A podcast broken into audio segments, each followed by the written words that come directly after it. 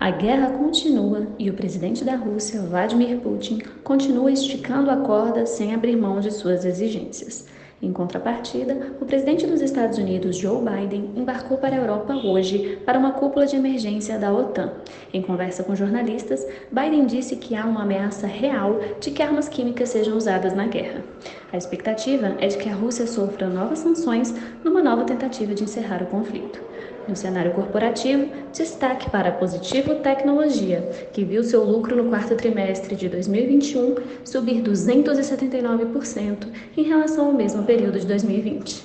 Até amanhã e bom almoço!